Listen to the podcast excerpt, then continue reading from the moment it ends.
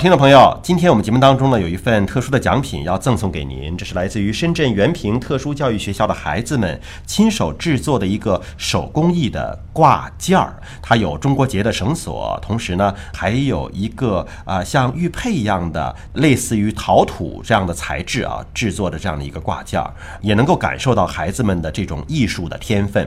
如果您想得到今天这份奖品，可以在我们的节目平台转发并留言，就有机会抽取。今天的这一份特殊的爱心礼物了。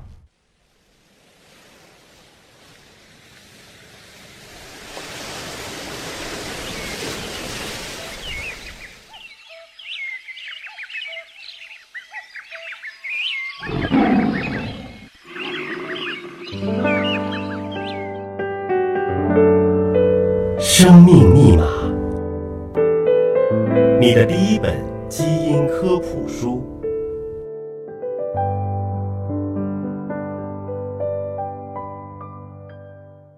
欢迎各位关注今天的生命密码，我是向飞，为您请到的是华大基因的 CEO 尹烨老师。尹老师好，向飞同学好。今天我们聊一种上古神兽——麒麟啊。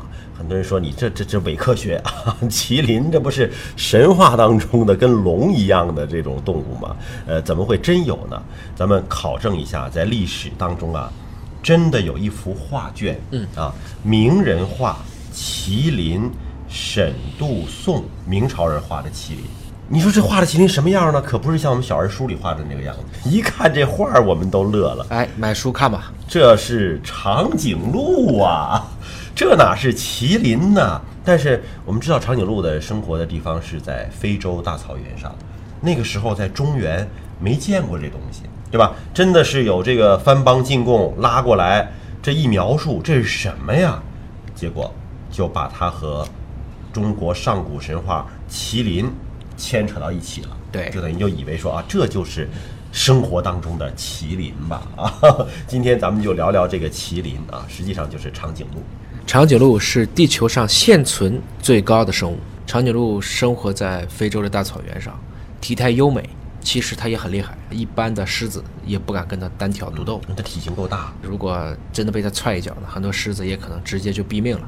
它比狮子实在是高太多了。哎，咱们先来说一个问题，就是长颈鹿的脖子为什么要这么长啊？这个是大家讨论了很多年的一个说法。在经典的高中生物课本上，拉马克的《用进废退》举的例子就是长颈鹿。嗯他认为，因为它要够到更高地方的树叶。所以它的脖子就越长越长，它长得长了，那相当于它就能够到更高地方的树叶，所以这是一种我用它就长，我不用它就不长。嗯，而且它这脖子啊，不仅仅是吃东西，对，还能掐架，对。那么后来呢，这个也被否了嘛，因为发现人家也不都吃很高的地方，它有的也愿意吃点不是那么高的地方。而且怎么可能说在食物很充分的条件下，它一定要按照这个性状去长呢？所以大家可能又回到了性选择上，有更长的脖子，其实意味着会有更好的一个交配的权利，包括可以去维护自己的领地，可以在与特别是雄性之间的这种打斗当中获得优势。你看，一般长犄角的动物哈，在雄性搏斗的时候，它是互相头对头、脚对脚的撞。嗯，长颈鹿的这个犄角的攻击力好像没那么大，它短，犄角很短，这个就靠。靠大脖子，哎，脖子大头就大，所以互相撞击，抡起来了去打你。但是这么长的脖子啊，它会不会叫呢？说你这么长的脖子，声带怎么长啊？是不是意味着它都是哑巴呀？它确实是比较麻烦，它这个说话的声音并不好听。但是长颈鹿呢，真的是可以叫的。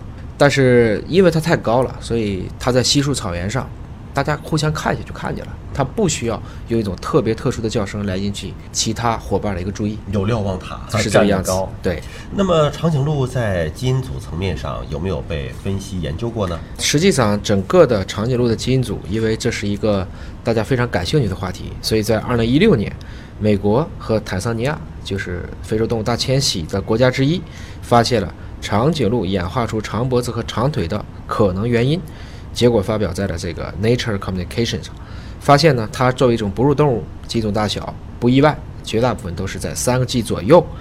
那么长颈鹿基因组大小约二点九个 GB，有七十个基因呢出现了一些演化的迹象，三分之二的基因编码、蛋白质产物都跟它的骨骼、跟它的心血管系统的演化相关，有四种我们叫同源核基因，直接影响了脊柱和腿的发育。嗯好，那么今天的节目就是这样了。了解更多生命的奥秘，可以来关注中信出版社出版的《生命密码》。